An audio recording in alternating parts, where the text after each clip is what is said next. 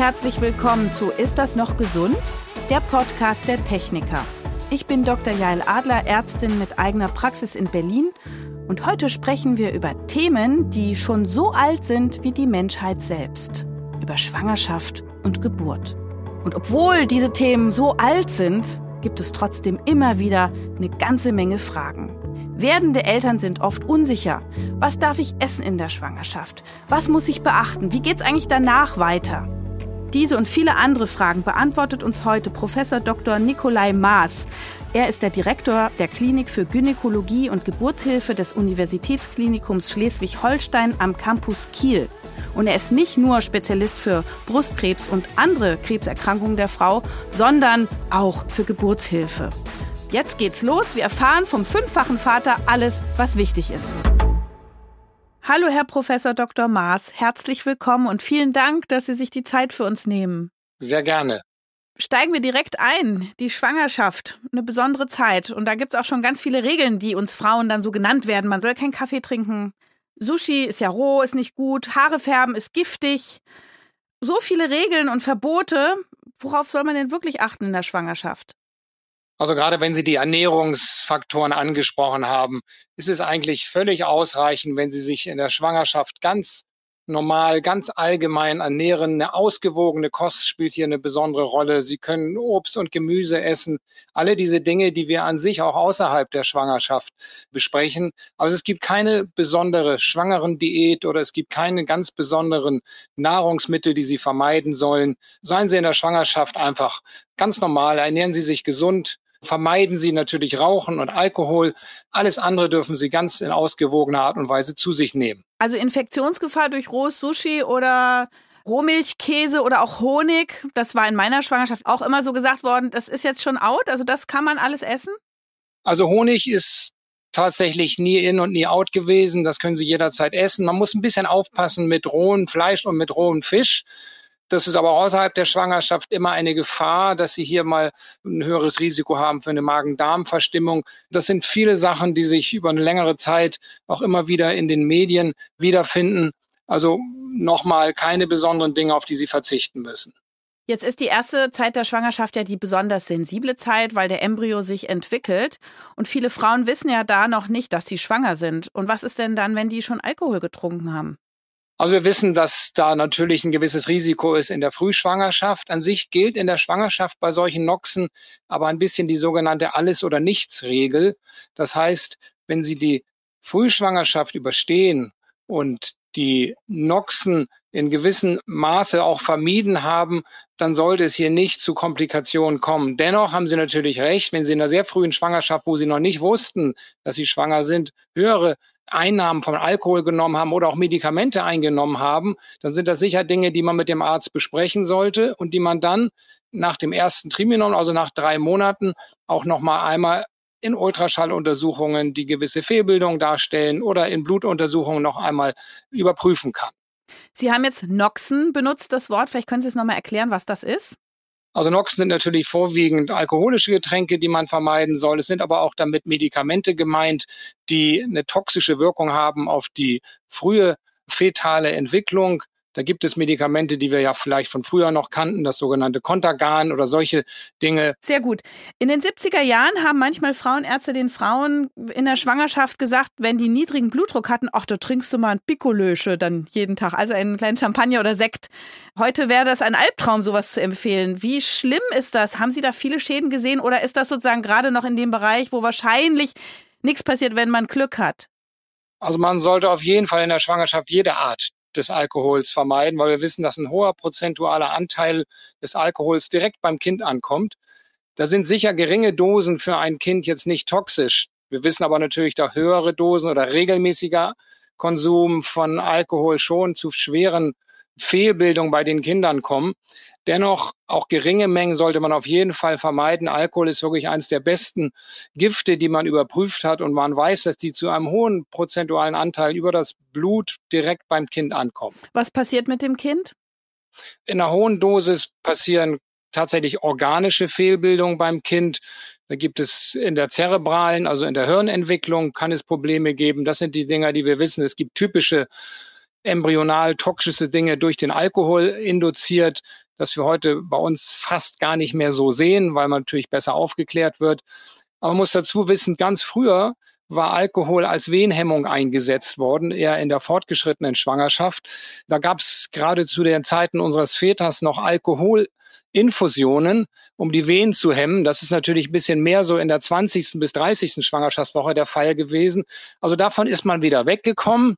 Die Kinder sind sehr stabil, die können eine ganze Menge ab, aber das sollte man heutzutage nicht mehr machen. Mhm. Und wie sieht es mit dem Rauchen aus? Das ist ja ganz schön schwierig, wenn man vielleicht wirklich Raucherin ist und dann muss man das plötzlich absetzen, weil man schwanger geworden ist. Das ist nicht so einfach. Da gibt es ja auch Entzugssymptome. Wie geht man damit um? Was raten Sie? Also auch beim Rauchen können wir nur raten, dass man sofort mit Bekanntheit der Schwangerschaft aufhört zu rauchen. Rauchen führt dazu, dass die Durchblutung verschlechtert ist, dass die Durchblutung des Mutterkuchens verschlechtert ist. Dadurch wachsen die Kinder schlechter. Und die Elektrozigaretten sind da auch keine Alternative. Alles keine Alternative. Pfeife, Elektrozigaretten und diese Shisha-Dinger sollte man alles vermeiden. Und gibt es dann einen medikamentösen Entzug oder wie macht man das dann? Also wie geht man dann um mit diesen Symptomen, die man entwickelt? Ja, das ist eine sehr gute Frage. Da sind wir auch nicht so gut mit Hilfestellung versehen in Deutschland. Da haben wir wenig, die dort helfen können. Wir bieten natürlich eine ganze Reihe an Raucherentzugsprogrammen an, die genauso wie in der Schwangerschaft auch außerhalb der Schwangerschaft angeboten werden. Die werden wenig angenommen, sind sicher schwierig, auch solche Plätze zu bekommen. Aber ich würde da wirklich mit dem Hausarzt und mit dem niedergelassenen Frauenarzt ganz ehrlich drüber sprechen und gucken, ob es Hilfe gibt, vielleicht bis hin zu psychologischer Hilfe, die einen begleiten können und ein paar Tipps geben, wie man über diese Entzugszeit hindurchkommt. Sehr gut. Klappern wir mal ein paar weitere Sachen ab. Wie sieht's denn aus mit Sport in der Schwangerschaft? Wie lange darf man was tun? Also Sport in der Schwangerschaft ist allzeit erlaubt. Es gibt, wenn die Schwangerschaft normal verläuft, das ist ja zum Glück in den meisten Fällen die Situation, dann können Sie Sport bis zum Termin machen, bis in die hohe Schwangerschaft. Es gibt natürlich Ausdauersport, der in der fortgeschrittenen Schwangerschaft mit einem großen Bauch und dem da ein bisschen reduzierten Lungenvolumen dann immer schwieriger wird. Aber alles, was Sie sich zutrauen, dürfen Sie machen. Vorausgesetzt, es ist eine gesunde, intakte Schwangerschaft. Natürlich haben wir Frauen mit vorzeitigen Wehen oder vielleicht mit Zustand nach Frühgeburtlichkeiten, wo man ein bisschen aufpassen muss, wo auch häusliche Ruhe und gerade Sportverzicht eine besondere Bedeutung hat. Aber gehen wir davon aus, dass Sie eine gesunde Schwangere sind mit einem gesunden Schwangerschaftsverlauf, dann ist Sport begünstigt den Verlauf der Schwangerschaft. Es sei denn, es sind irgendwelche Extremsportarten wie Fallschirmspringen oder auch Kampfsportarten, oder auch Skilaufen. Das sind Dinge, die sollte man dann in der fortgeschrittenen Schwangerschaft vermeiden.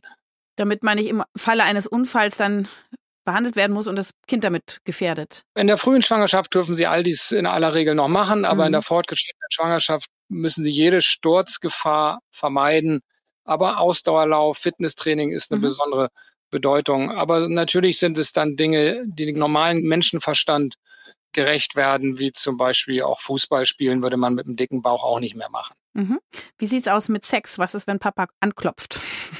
Wenn Papa anklopft, ist auch das überhaupt gar kein Problem. Auch bis in die weite Schwangerschaft hinein, auch in der frühen Schwangerschaft, können Sie jederzeit Geschlechtsverkehr haben. Es sei denn, auch hier gibt es Situationen wie vorzeitige Wehentätigkeiten oder eine sogenannte Zervixinsuffizienz, das heißt einen sehr, sehr weichen Gebärmutterhals oder bei Zustand nach Frühgeburtlichkeit, wo man mit sexuellen Kontakten sehr vorsichtig sein muss. Das ist einmal das Mechanische natürlich. Das andere ist eben auch die Wirkung der Spermien, die hier den Gebärmutterhals reifen können. Aber auch hier eine gesunde Schwangerschaft spricht nichts dagegen, Sex zu haben bis zum Termin. Ah, also das heißt, man kann vielleicht schneller gebären, wenn man Sperma zum Muttermund bekommt oder wie? Ja, das ist natürlich eine sehr gute Frage. Das empfehlen auch immer unsere Hebammen und auch unsere Ärzte empfehlen das in Terminnähe statt einer Geburtseinleitung, die ja aus verschiedenen Gründen ja sein muss, ruhig den äh, Geschlechtsverkehr nutzen, wo die Spermien einen Gebärmutterhals reifenden Effekt haben und vielleicht sogar begünstigend sind auf die Geburtseinleitung. Also etwas, was tatsächlich auch praktisch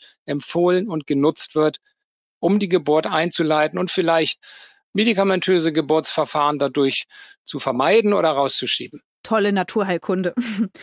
Wie sieht's denn aus mit Schlafen mit dem Babybauch? Das ist ja nicht so einfach mehr dann. Das drückt ja mal hier und da und zwickt. Ja, besonders die Patienten, die äh, uns glaubhaft vermitteln, dass sie immer Bauchschläfer sind. Gibt es ja viele Menschen, die schlafen nur auf dem Bauch. Die haben es tatsächlich schwierig, zumindest in der Schwangerschaft, so ab der 30. Woche. Ansonsten gibt es eigentlich keine Beeinflussung auf den Schlaf. Es gibt viele Frauen, die haben hohes Schlafbedürfnis, dem soll man ruhig nachgeben in der Schwangerschaft. So, wie sieht's aus, wenn man schwanger ist? Wie lange sollte man arbeiten? Das ist sicherlich auch vom Beruf abhängig. In der Medizin ja zum Beispiel wird man ja gleich ins Büro abgestellt und soll keinen Patientenkontakt mehr haben unter Umständen oder nicht mehr operieren. Also wie sind da die Regelungen? Und wie ist es eigentlich mit Selbstständigen und Angestellten? Gibt es da einen Unterschied? Also die Regelungen sind in Deutschland sehr mutterschaftsgünstig ausgelegt letztendlich in einer normalen Schwangerschaft spricht nichts gegen eine normale körperliche Arbeit, gegen eine sitzende Tätigkeit oder auch eine Tätigkeit im Krankenhaus oder im Pflegebereich.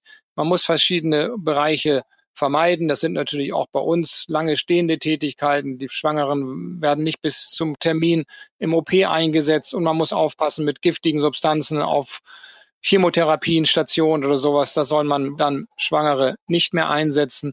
Aber an sich gibt es wirklich für Schwangere, die gesund sind, jetzt keine vorzeitige Wehentätigkeit haben, keine Blutung oder irgendetwas fast, gar keine objektiven Einschränkungen. Also auch gerade Selbstständige, die teilweise sehr, sehr lange noch arbeiten, sollte man keinen Unterschied machen zu Angestellten.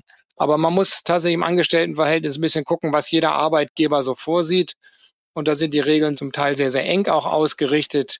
Ich finde das manchmal ein bisschen übertrieben, geradezu diskriminierend, dass Frauen teilweise sehr, sehr früh aus dem Berufen entfernt werden, obwohl es oft keine medizinischen Gründe gibt und viele Frauen auch gerne noch arbeiten würden, gerade auch in den medizinischen Berufen.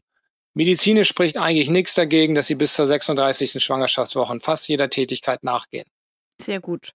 Wie sieht's denn aus mit Urlaub? Wie lange sollte man noch fliegen? Auch das ist immer wieder Thema, wo auch die Airlines feste Regeln haben. Also das Fliegen selber begünstigt nicht irgendwie eine vorzeitige Wehentätigkeiten oder eine Frühgeburtlichkeit. Sie dürfen von der medizinischen Seite unbedenklich bis zum Termin fliegen. Das macht natürlich keiner, weil viele Angst haben, dass gerade bei längeren Flügen die Geburt aus irgendwelchen anderen Gründen einfach vorzeitig beginnt. Deswegen sind fast alle Airlines sich eigentlich einig, dass man zwischen der 34. und 36. Schwangerschaftswoche nicht mehr die Flugzeuge besteigen sollten. Erst recht nicht für Langzeitflüge. Aber auch da gibt es keine besondere medizinische Erklärung, warum nicht bis über die Schwangerschaft hinaus, sagen wir mal, bis zur 36. Schwangerschaftswoche geflogen werden kann. Es macht dem Feten überhaupt nichts aus. Wie sieht's aus in der Stillzeit? Haben Sie da auch noch eine Position? Also was ändert sich bezüglich der Ernährung, wenn man stillt? Ganz allgemein ist natürlich das Stillen immer zu besonders von uns zu fördern. Das probieren wir auch immer wieder, gerade auch wegen der Allergieprävention, die immer wieder diskutiert wird, ist ein sehr, sehr langes Stillen in Allergikerfamilien immer wieder günstig sich auswirkt.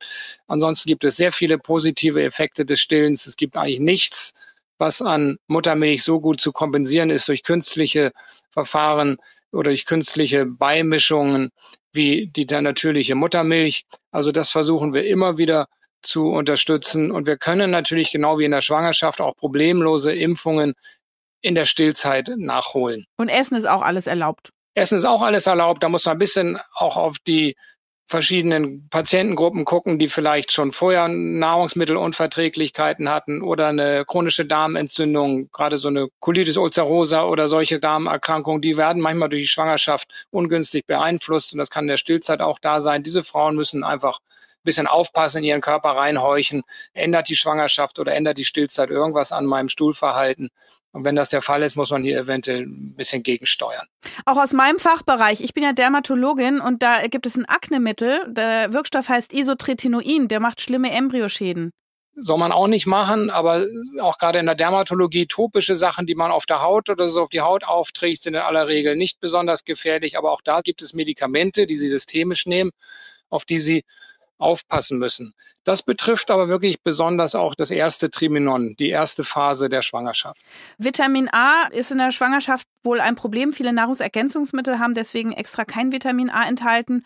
Dieses Aknemittel ist ein Vitamin A-Säureabkömmling. Jetzt haben Sie gesagt, wenn man auf die Haut was aufträgt, ist das meistens nicht problematisch. Aber wie sieht es denn aus mit Vitamin A Beauty-Cremes gegen Falten oder vielleicht auch mit starken Cortisoncremes? Geht da doch vielleicht was über? Kennen Sie da Daten? Haben wir keine Daten dazu, ist aber auch überprüft worden. Also topische Sachen, auch Corticoide, die übrigens nicht so besonders schlimm sind für die Schwangerschaft, die nimmt man sogar zur Lungenreife in der fortgeschrittenen Schwangerschaft systemisch ein oder als Tabletten ein. Aber topische Dinge, die über die Haut aufgenommen werden, werden nicht so weit vordringen, dass sie die Schwangerschaft im Uterus gefährden können. Also topisch heißt auf die Haut auftragen und systemisch heißt eingenommen. Sehr gut. Und der Uterus ist die Gebärmutter. Nur kurz als Übersetzung. Ganz genau. So, welche Termine muss man jetzt wahrnehmen als Schwangere? Was empfehlen Sie? Sie gehen in der Schwangerschaft regelmäßig zum Frauenarzt. Das ist in aller Regel alle vier Wochen der Fall. Da gibt's Routineuntersuchungen, die mit dem Frauenarzt zu besprechen sind. Blutuntersuchungen zu gewissen Zeiten. Dazu gehören auch regelmäßige Ultraschalluntersuchungen, wobei wir da in letztendlich drei verschiedene Semester-Screenings, also empfehlen ein Erstsemester-Screening Ultraschall in der 12. bis zur 14. Schwangerschaftswoche und dann nochmal um die 24. Schwangerschaftswoche ein Zweittrimester-Screening durchzuführen. Das sind die Ultraschalluntersuchungen. Wie sieht's denn aus mit so Risikountersuchungen, also auf Down-Syndrom? Da gibt's so Nackenfalte oder wann muss man denn auch punktieren? Wann empfehlen Sie das? Also wir empfehlen ein Ersttrimesterschall, das ist ungefähr 12. bis 14. Schwangerschaftswoche. Da geht es um die ersten Stigmata wegen Down-Syndrom, wegen fetaler Herzfehler, die man dort in der kleinen Phase des kindlichen Wachstums dann schon sehen kann. Sollten hier Auffälligkeiten im Ultraschall auffallen, dann können weitere invasive diagnostische Maßnahmen wie zum Beispiel eine Fruchtwasserpunktion oder eine Mutterkuchenpunktion erfolgen. Das sind dann aber schon invasive Verfahren, die man dann aufgrund einer auffälligen Ultraschalluntersuchungen dann herbeiführt. Mhm. Das Alter der Schwangeren spielt immer noch eine Rolle. Wir wissen, dass gerade das Risiko für Down-Syndrom, Mongolismus und solche chromosomalen Veränderungen mit dem Alter zunehmen. Aber auch das ist wichtig im ersten Ultraschall-Screening, also in der 12. bis 14. Woche, auf genau solche Stigmata zu gucken. Und da sollte man dann auch in ein Zentrum gehen, wo dieses Ersttrimester-Screening angeguckt wird. Das zweite Screening, wie gesagt, in der 24. Schwangerschaftswoche, guckt nochmal gezielt nach gröberen Fehlbildungen der Organe. Das kann der Magen sein, das kann das Herz nochmal sein oder auch zerebrale, also im Kopf Veränderungen. Hebammen. Ganz äh, großartiger, interessanter Berufsstand. Ergänzen Sie die Gynäkologen? Sollte man eine Hebamme haben als Schwangere? Was gibt's da zu sagen? Gibt es natürlich die unterschiedlichsten Möglichkeiten. Wir pflegen bei uns ein sehr intensives und sehr kollegiales Miteinander mit den Hebammen.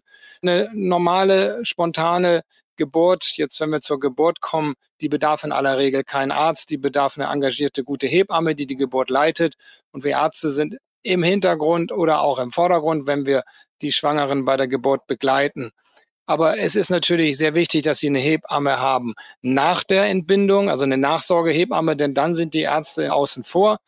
Also Hebammen ist ein toller Beruf und der ist unheimlich wichtig und gerade in der heutigen Gesellschaft ja auch, wo wir sehen, wo wir Pflegenotstand haben und Hebammennotstand in vielen, vielen Krankenhäusern eins der Hauptthemen. Aber es ist immer ein Miteinander. Bei der normalen Geburt weniger für den Arzt. Bei komplizierten Geburten ist natürlich der Arzt im Vordergrund.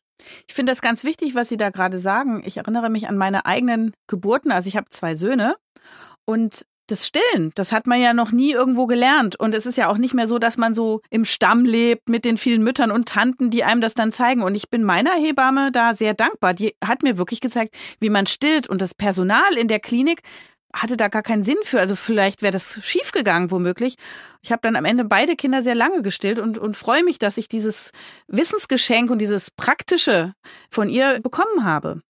Absolut. Es gibt ja nicht nur Hebammen, es gibt auch sogenannte Stillberaterinnen, die das geradezu professionell machen, haben auch viele große geburtshilfliche Kliniken, die auch die Hebamme und die Schwester auf Station entlasten, indem sie sich ganz speziell nur den Frauen widmen und hier Stillanleitung geben, ist etwas, was eigentlich von fast jeder Schwangeren sehr, sehr gerne angenommen wird, von den Wöchnerinnen dann natürlich sowieso. Aber das ist ganz, ganz wichtig, gerade bei den Erstgebärenden, bei den Müttern mit den ersten Kindern sind solche Hilfestellungen durch Stillberaterin oder gute Hinweise von Hebammen immens wichtig. Und jetzt stelle ich Ihnen mal eine private Frage. Sie haben mir verraten, dass Sie fünffacher Papa sind. Das heißt, wie können Sie als Vater oder ja, jetzt als Tipp einfach auch an andere Väter die Frauen unterstützen? Was können die Papas tun? Und die Papas können schon ziemlich früh in der Schwangerschaft, also weit vor der Geburt, die Mütter unterstützen. Es gibt alle möglichen Kurse, die man gemeinsam besuchen kann und die man auch ruhig gemeinsam besuchen soll.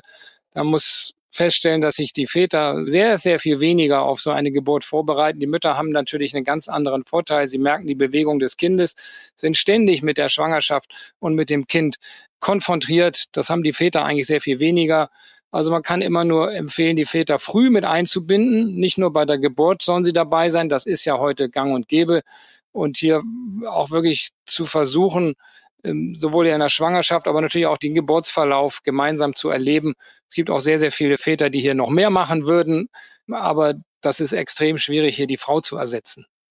Das heißt, empfehlen Sie denn, dass man in so einen Atemkurs geht oder sowas? Oder soll man lieber nochmal ins Kino gehen, weil bald ist das ja nicht mehr möglich so lange? Nein, das kann man danach auch noch alles machen. Das schafft man noch. Natürlich ändert sich das Leben in dem Moment, wo Sie Kinder haben, haben Sie eine ganz andere Verantwortung, vielleicht auch für viele Dinge. Aber das muss ein bisschen jeder für sich selber sehen. Man muss nicht in solche Hechelkurse gehen, aber man sollte irgendwie sich Zeit nehmen, einen festen Termin, auch als Vater vielleicht in der Woche, was immer das für Kurse sind. Es gibt auch sogenannte Papa-Kurse inzwischen schon. Die bieten wir zum Beispiel an, wo es auch ein bisschen darum geht, was auch für den Vater zu erwarten ist, wie der Vater die Mutter der Geburt begleiten kann, wie es mit formellen Dingen abgeht, was muss ich eigentlich so machen an bürokratischen Dingen. Also es geht mit damit los, die Tasche zu packen für die eventuelle Geburt, die irgendwann bevorsteht. Ruhig den Papa damit einbeziehen. Ob jetzt jeder einen Hechelkurs machen muss, das überlasse ich jedem selber. Aber sich irgendwie damit zu beschäftigen, irgendeine Art von Vorbereitungskurs, einfach nur mal einmal die Woche eine Stunde sich damit beschäftigen, das schaffen sie nur mit irgendeinem Kurs, sonst macht das keiner. Machen eigentlich die Papas den Schnitt an der Nabelschnur oder ist das, macht das immer ein Mediziner? Nein, das wird bei uns zumindest immer dem Vater aufgedrückt, ob er es will oder nicht. Nach dem Motto, hier ist die Schere, jetzt bring dich auch mal mit ein. Viele mögen das sehr, sehr gerne, dass sie die Nabelschnur durchtrennen. Aber es gibt auch welche, die eine gewisse Scheu haben. Also wir zwingen jetzt niemanden. Aber äh, es ist tatsächlich von den Hebammen und auch von uns gewünscht, den Vater hier schon irgendwie mit einzubeziehen. Und wo sitzen die Papas meistens? Am Fußende oder am Kopfende? Die sitzen immer am Kopfende oder an der Seite. Am Fußende, da sitzt die Hebamme oder arbeitet die Hebamme. Aber mal einen Blick wagen darf man oder schlagen die dann vor Schreck lang hin? Nein, Blick darf man. So eine Geburt geht ja auch über viele Stunden. Also man darf sich auch während der Geburtsphase ein bisschen bewegen im Raum. Also man muss jetzt nicht die ganze Zeit am Kopf stehen. Genau. Den ankommenden Kopf mal angucken, wie der da im Kanal sitzt. Ist das was, was Papas angucken oder haben die da Scheu? Nein, das ist eine Phase des Pressens, wo der Kopf durchtritt, wo der Vater an anderer Stelle gebraucht wird, nämlich da seine Frau zu unterstützen und ihr den Kopf zu halten. Ich verstehe, dass das interessant ist, dass man das mal sehen möchte, aber gerade in dem Moment ist er definitiv an anderer Stelle besser zu gebrauchen. Okay, das hört sich aber gut an. Also er wird wirklich gebraucht. Er wird gebraucht. Was raten Sie den Eltern, was man schon auf jeden Fall vorbereiten sollte? Sie haben schon vorhin was von Taschepacken gesagt. Das ist Aufgabe für den Papa. Ja, das kann man alles gemeinsam machen. Also das sind alles so Tipps, die Sie natürlich überall in den Laienmedien bekommen, die Sie in den Kursen bekommen, die Sie in dem Freundeskreis bekommen, was man alles einpacken muss. Da hat auch jede Klinik häufig so ein auf ihrer Homepage, wenn Sie sich die Geburtskliniken angucken, so ein paar Hinweise, packe das in deine Koffer, da ist auch jeder Kreißsaal anders ausgestattet. Also so ein Geheimtipp, was man alles einpackt, das habe ich nicht. Da würde ich mit der Geburtsklinik absprechen. Und auch das ist ja sowieso einmalig in unserem Fach der Geburtshilfe, dass sich die Frauen und die Paare vorher die Kreissäle angucken, die Gelegenheit haben, die Ärzte und die Hebammen vor Ort zu fragen, was denn ihre Bedürfnisse sind und auf was besonders Wert gelegt wird. Das gibt es in keinem anderen Beruf, das gibt es in keiner anderen Erkrankung, dass sie vorher über die Kreissäle gucken und überlegen, wo bekomme ich denn eigentlich mein Kind. Während einer Schwangerschaft gibt es vieles zu beachten. Umso besser ist es, wenn man einen digitalen Begleiter wie TK Babyzeit an seiner Seite hat. Die App versorgt dich mit relevanten Informationen und Gesundheitstipps und hilft dir mit Terminerinnerungen und Checklisten vor, während und nach der Geburt den Überblick zu behalten. TK Babyzeit findest du im App Store deiner Wahl zum kostenlosen Download. Was ist, wenn man sich als Schwangere überfordert fühlt, weil man vielleicht auch schon mehrere Kinder hat oder alleinerziehend ist oder überhaupt alleine ist oder es einem nicht gut geht, man Ängste und Sorgen hat? Wo kann man sich hinwenden? Gibt es eine Menge Selbsthilfe Möglichkeiten, die Sie in den Internetforen finden. Es gibt auch da die Möglichkeiten, Hebammen schon vor der Geburt zu kontaktieren, die hier vielleicht ein bisschen begleiten. Es gibt Sozialämter unterschiedlicher Art, die Frauen auch hier in ganz, ganz vielen verschiedenen Situationen helfen. Das kann bis zur Betreuung gehen bei Alleinerziehenden, wo es vielleicht darum geht, noch ein anderes Kind in Betreuung zu geben, wenn es zur Geburt kommt, bis hin zu Gewalt in der Schwangerschaft, wo wir auch tatsächlich immer wieder sehen, jetzt gibt es diesen sogenannten Orange Walk wieder, wo es um Gewalt gegen Frauen geht. Auch da gibt es sehr viele Anlaufstellen, an die sich Frauen wenden können. Ist jede Region ein bisschen unterschiedlich. In großen Zentren, Ballungszentren in Berlin oder in Hamburg gibt es da sehr, sehr viele Anlaufstellen aber gerne auch sich frühzeitig um eine Hebamme kümmern, die auch mit solchen Dingen Erfahrung hat und vielleicht auch schon vor der Geburt begleiten kann. Welche Entbindungsarten gibt es denn? Was ist am beliebtesten? Was geht gut und leicht und was ist so ein bisschen crazy vielleicht? Es gibt ja die klassische normale Spontangeburt, die ja noch, wie ich sage, zum Glück noch der häufigste Geburtsmodus bei uns in Deutschland ist. Also im Liegen auf dem Rücken wo die Frau auf dem Rücken liegt. Aber wenn Sie sagen, bei der Spontangeburt, da gibt's natürlich auch Variationen in der Hockstellung, in der Badewanne, in der Rückenlage, was mit Abstand die bevorzugte Lage ist. Wir haben natürlich sehr viele Frauen, die sich vorstellen, vielleicht in der Badewanne oder in einer ganz besonderen Lage zu entbinden. Häufig sieht das dann unter der Geburt ganz anders aus und da soll dann jeder oder jede Frau individuell entscheiden, was ist eigentlich jetzt für mich die beste Position und die beste Lage. Die kann völlig davon abweichen, was sie sich ursprünglich mal vorgestellt hat aber die Variationen sind vielfältig bei der spontanen Entbindung. Empfehlen Sie denn auch Hausgeburten? Ich meine, ich finde es immer als Medizinerin natürlich beruhigend, wenn ich weiß, im Notfall geht da die Wand auf und da ist eine ganze Intensivstation, dass man eingreifen kann, weil doch eine Geburt ja auch mal schiefgehen kann, Gott bewahre. Also, äh, was empfehlen Sie da? Also ich habe großes Verständnis dafür, dass man in einer familiären Situation oder familiären Umfeld gerne sein Kind bekommt. Das verstehe ich. Das ist natürlich nirgendwo so schön wie zu Hause bei den meisten. Dennoch ist es genau wie Sie gesagt haben, auch eine völlig normale Schwangerschaft und eine völlig normale Geburt kann in irgendeiner Phase zu einer Gefahr werden, wo sie dann gerne ärztlichen Beistand haben. Das muss nicht unbedingt der Gynäkologe sein, aber es ist sicher der Kinderarzt und in einigen Fällen natürlich auch der Narkosearzt und sein Team, wenn man eben doch aus irgendeinem Grund mal plötzlich die Geburt abbrechen muss. Und deswegen sind wir sicher keine Unterstützung der Hausgeburt. Ich denke, es ist wichtig, dass man sich das Geburtshaus vorher anguckt, ganz ehrlich Fragen stellt, wie ist es hier mit der Versorgung meines Kindes? Das heißt, habe ich einen Kinderarzt in der unmittelbaren Umgebung, habe ich einen Narkosearzt in der unmittelbaren Umgebung, die alle schnell zur Verfügung stehen. Und da gibt es viele Diskussionen, auch gerade bei uns in Schleswig-Holstein oder in Deutschland allgemein, wie groß eine Klinik sein muss, um eine gewisse Qualität vorzuhalten. Aber ob das 800 Geburten im Jahr sind oder 500 oder 1500 ist sicher ein bisschen schwer zu sagen. Man soll dorthin gehen, wo man ein kompetentes Team hat, was schnell in gefährlichen Situationen eingreifen kann. Denn die Geburt ist immer noch einer der einschneidendsten Momente im Leben. Und ich glaube, da sollte man überhaupt kein Risiko eingehen. Und dann gibt's den Kaiserschnitt. Empfehlen wir den oder ist der immer nur, wenn es nicht anders geht? Man hat ja so in den Medien schon wahrgenommen, dass viele das so mit Wunschterminen einfach so planen. Was sagen Sie dazu? Man muss einfach wissen, dass inzwischen ein Drittel, also ungefähr 30 Prozent, vielleicht mit einigen Kliniken 25 bis 30 Prozent aller Geburten im Kaiserschnitten enden, entweder in einem geplanten Kaiserschnitt oder in einer Geburt, die als normale Geburt gestartet ist und dann sekundär in einem Kaiserschnitt endet. Also insofern ist der Kaiserschnitt jetzt nicht zu stigmatisieren und kein so ein ganz so seltenes Ereignis. Es ist übrigens die häufigste Operation in ganz Deutschland. Das ist der Kaiserschnitt. Dennoch gibt es natürlich harte Indikationen für einen Kaiserschnitt, wo wir gar keine Alternativen haben. Das können Mehrlingsentbindungen sein. Das können Dinge sein, wo der Mutterkuchen vor dem Gebärmutterhals sitzt und deshalb gar keine normale Geburt möglich ist. Bis hin zu der Variante, dass sie gar keine Indikation für den Kaiserschnitt haben, also gar keinen Grund und sich einen Kaiserschnitt wünschen. Auch das muss man respektieren. Ich denke, Sie müssen heute beim Kaiserschnitt das gesamte Spektrum anbieten und Sie müssen den Frauen auch die Vor- und Nachteile des Kaiserschnittes natürlich schildern. Und ganz prinzipiell favorisieren wir die normale, spontane Geburt.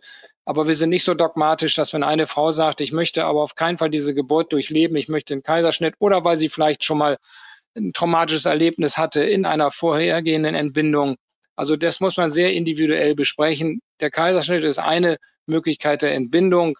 die wir an sich, und da werden mir auch die Hebammen beipflichten, für uns immer die zweite Wahl ist, wir favorisieren die normale Entbindung, wenn es keine besonderen Indikationen gibt dagegen. Also ich habe ja auch zwei natürliche Geburten haben können und es hat alles gut geklappt. Ich habe davon Gott sei Dank keine Schäden zurückbehalten, aber es ist doch immer wieder wird gesagt, naja, dass der Beckenboden Schaden nehmen kann oder die Vagina irgendwie nicht mehr so ist wie vorher, zu ausgeleiert, kann es Risse geben, Inkontinenz ist ein Thema. Sind das berechtigte Ängste? Das hängt sicher auch wieder von der individuellen Situation ab. Natürlich gibt es bei der spontanen Geburt auch mal Geburtsverletzungen. Es gibt Verletzungen bis hin zur Harnblase, die auch mal Folgen haben können. In aller Regel ist jedoch, wenn es nicht zu einem Missverhältnis kommt, weil es ein besonders großes Kind ist, ähm, aber immer noch die Folgen einer spontanen Geburt weniger einschneidend als die eines Bauchschnittes. Und das ist nun mal der Kaiserschnitt, ist eine mhm. offene Operation. Dennoch gibt es die Bedenken und natürlich gibt es auch seit vielen, vielen Generationen da Untersuchungen dazu, dass es hier zu Geburtsverletzungen kommen kann, die auch dauerhafte Schäden machen können. Aber es gibt nun mal nur diese beiden Wege, die normale Geburt und den Kaiserschnitt. Und beide haben Risiken, haben Vor- und Nachteile. Und es gibt bisher nicht den ganz, ganz sicheren Weg. In meiner Hautarztszene, da wird ja immer gesagt, dass die vaginale Entbindung Bakterien, also Mikrobiom liefert, liebe Türsteherbakterien für die Haut des neugeborenen Kindes und das wird dann geschützt vor Asthma und Allergien und Neurodermitis. Und wenn man einen Kaiserschnitt macht, dann hat man nur das Hautmikrobiom und nicht das Vaginalmikrobiom der Mutter, was ein Nachteil sein soll. Da wird dann gesagt, naja, die Hebamme könnte dann dafür sorgen oder die Gynäkologen, dass das Vaginalsekret auf das Baby verteilt wird, sozusagen wie so eine Art Bodylotion. Wie ist da der aktuelle Stand? Ist das Esoterik oder finden Sie das gut?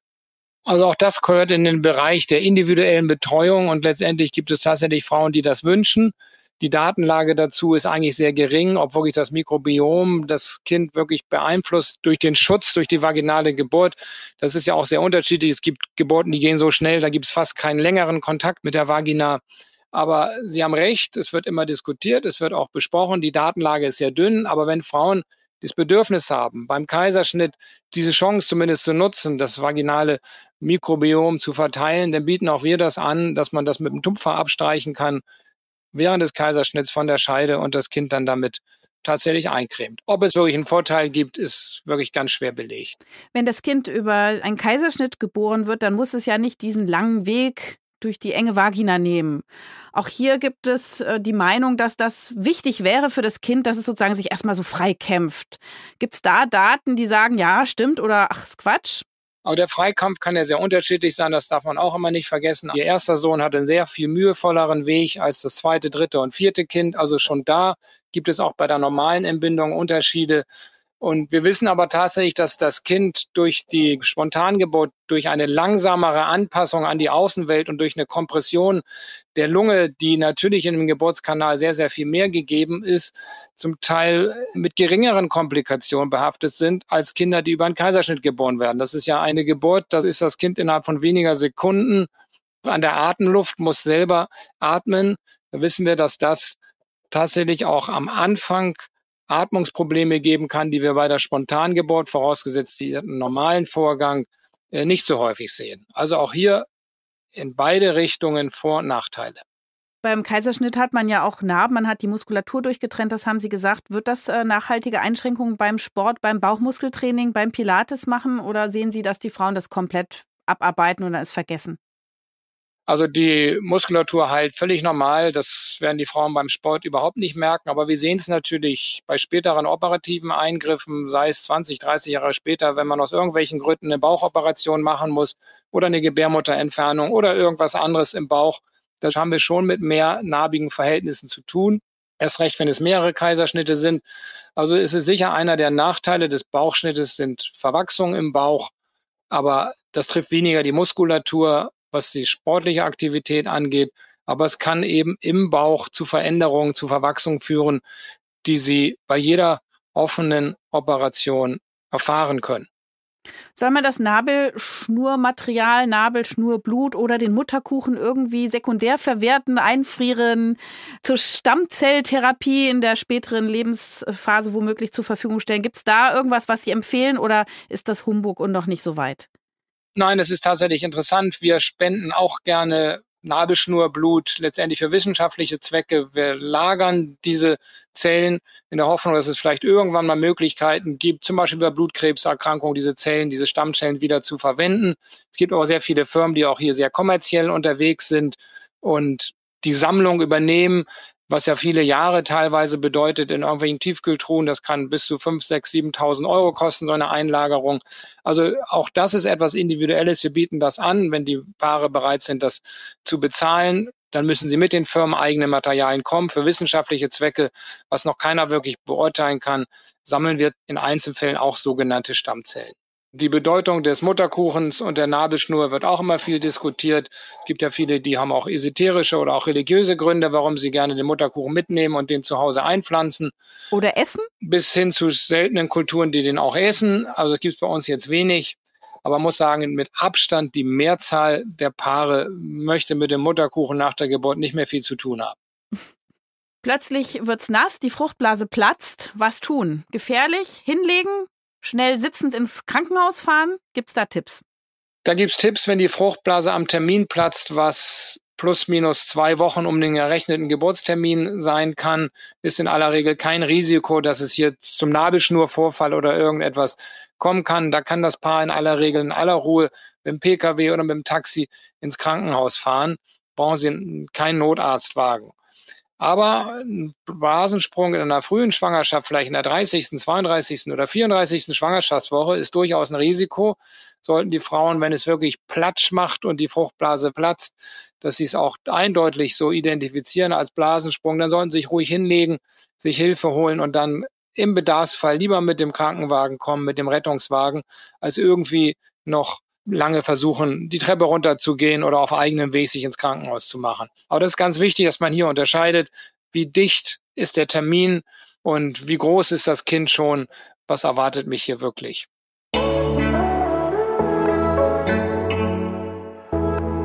Die Techniker macht den Mythencheck. Mythos Nummer eins: Jedes Kind kostet die Mutter einen Zahn.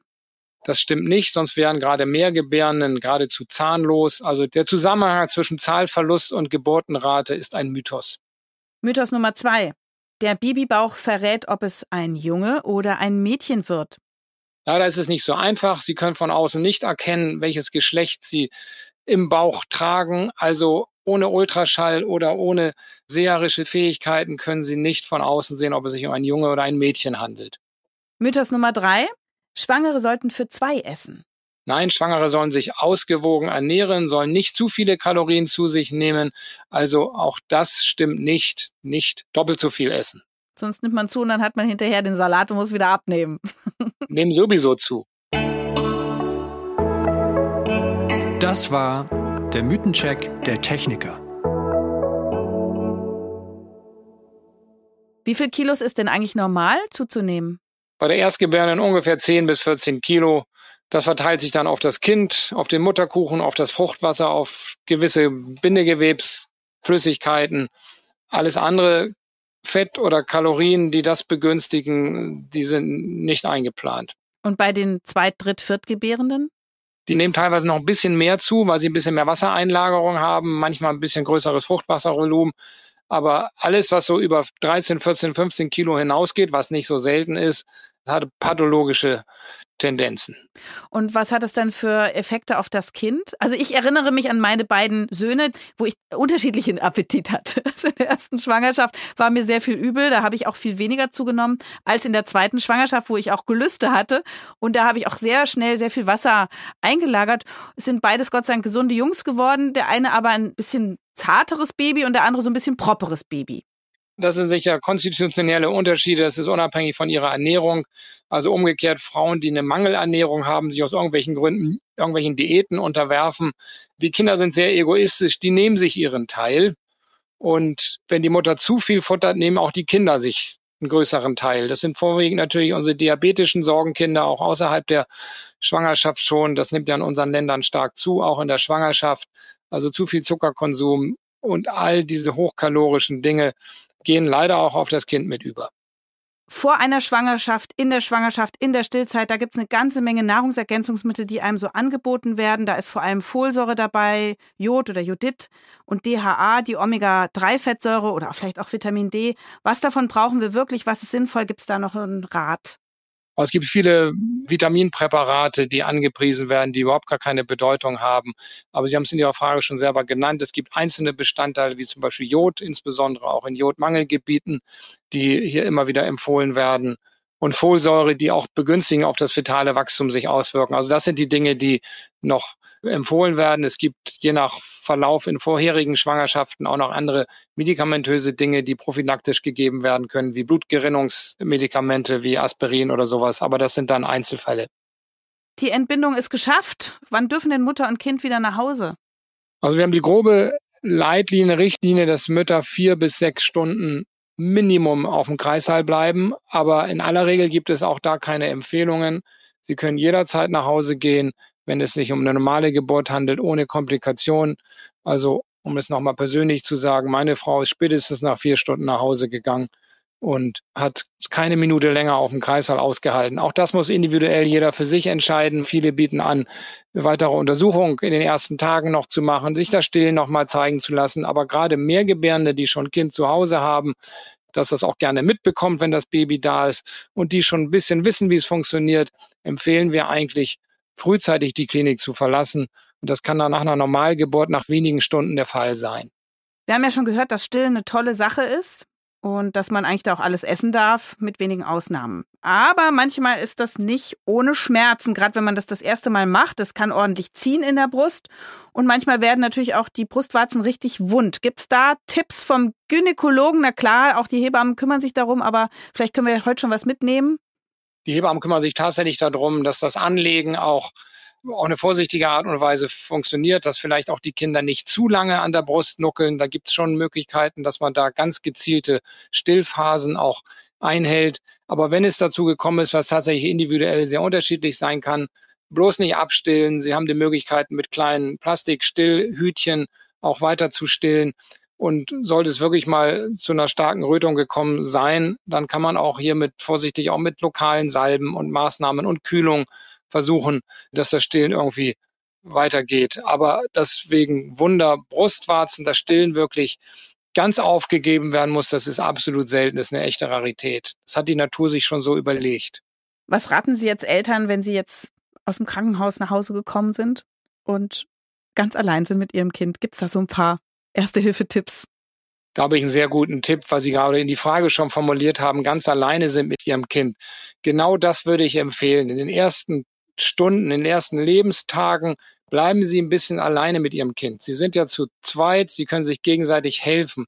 Die größte Unruhe entsteht dadurch, dass die Nachbarn, die Großeltern, die Schwestern, alle wollen sofort das Baby sehen.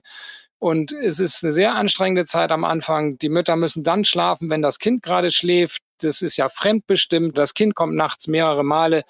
Und dann müssen sie tagsüber auch immer noch nett sein und alle Gäste bewirten. Also der größte Hinweis ist, nutzen Sie die ersten Tage einfach für sich. Nutzen Sie fachliche Frage an die Hebammen, die einmal am Tag zu Ihnen kommt und versuchen Sie sich ein bisschen abzuschirmen. Wir können nur sagen, wir haben in der Corona-Zeit, wo das Besuchsverbot sehr strikt durchgezogen wurde, auf den Stationen so eine herrliche Ruhe gehabt. Wir hatten Frauen, die hatten kaum Stillprobleme. Wir hatten Paare, sobald es Familienzimmer überhaupt gab, die hatten endlich mal Ruhe, sich um ihr Kind zu kümmern. Also ein ganz positiver Effekt der Corona-Infektion oder der ganzen Corona-Phase waren reduzierte Besuchszeiten auf den Wochenstationen. Wenn das erste Kind unterwegs ist, dann stehen die werdenden Eltern großen Herausforderungen. Das haben wir schon herausgearbeitet. Aber vielleicht können Sie noch mal jetzt so abschließend den jungen Eltern was auf den Weg geben. Die Geburt und das Entstehen eines jungen Lebens ist somit das Natürlichste auf der Welt, was es gibt. Das ist eines der schönsten Ereignisse auf der Welt, dass wir immer nur unterstützen können. Und als Ärzte und Hebammen sind wir immer sehr, sehr dankbar, dass wir das auch begleiten dürfen. Das ist ja schon eine sehr, sehr intime und einmalige Situation, was unseren Beruf als Geburtshelfer so einmalig macht. Wir dürfen in einem Moment dabei sein, am besten nur dabei stehen, wenn alles gut läuft aber auch natürlich mit eingreifen, wenn mal etwas nicht so gut läuft. Also genießen Sie diesen Moment der Geburt, genießen Sie einfach diese ganz, ganz wenige einmaligen Momente und haben Sie trotz der natürlich extremen Situationen, auch die Schmerzen, die damit verbunden sind, eine positive Einstellung dazu. Denn spätestens nach der Geburt sind auch die Schmerzen und viele von den Sorgen, die sie vorher hatten, dann wieder vergessen. Also es ist das Natürlichste auf der Welt und versuchen Sie es positiv zu sehen und positiv zu begleiten. Das ist ein super Schlusswort. Das war auch ein fantastischer Ritt. Ich glaube, wir haben ganz viele Fragen klären können und ich hoffe, dass alle was mitgenommen haben. Vielen Dank dafür. Sehr gerne. Als Dermatologin und Venenärztin liegt es mir am Herzen, noch eine Kleinigkeit hinten dran zu kleben. Kompressionsstrümpfe ist so ein Thema. Wenn man bei der Arbeit als Schwangere viel stehen muss oder man neigt vielleicht auch familiär schon zu Besenreißern und Krampfadern, dann kann man sich von der Frauenärztin vom Frauenarzt Kompressionsstrümpfe der Klasse 2 zum Beispiel verschreiben lassen. Die sind ein bisschen eng, aber die schützen ganz gut das Gewebe, stützen das von außen und dann hat man nicht so schwere Füße und pflegt seine Beine über diese Monate. Es gibt einen weiteren wichtigen Tipp. Wenn man den Bauch wachsen sieht, dann hat man Angst vor Dehnungsstreifen und viele Frauen nehmen dann Öl. Öl ist leider eher austrocknend. Ich kann das nicht empfehlen, denn Öl verbindet sich mit den Oberhautfetten der Haut und wäscht die quasi aus. Also man kann super Schuppen und Krusten und Wimperntusche mit Öl entfernen und später auch das Kindspech, also die erste Babykaki, aber nicht seinen wachsenden Bauch damit pflegen. Dann nimmt man eher eine Bodylotion, eine Fettsalbe und zwickt in die Haut und zieht die immer so ein bisschen nach oben, so eine Art Zupfmassage. Und dann ist die Bauchhaut gut gepflegt, trocknet nicht aus, reißt eben auch nicht so schnell. Manchmal kann man es aber eben auch nicht verhindern, denn auch Bindegewebe ist mitunter auch Veranlagungssache. Und das war's für heute. In einem Monat erscheint die nächste Folge von Ist das noch gesund? Und vielleicht habt ihr bis dahin noch ein paar Minuten Zeit, uns in eurer Podcast-App zu bewerten. Wir freuen uns auch über eure Fragen, über Kritik, Themenvorschläge. Schreibt sie gerne an podcast.tk.de oder nutzt die Social-Media-Kanäle der Techniker. Vielen Dank fürs Zuhören und bis zum nächsten Mal.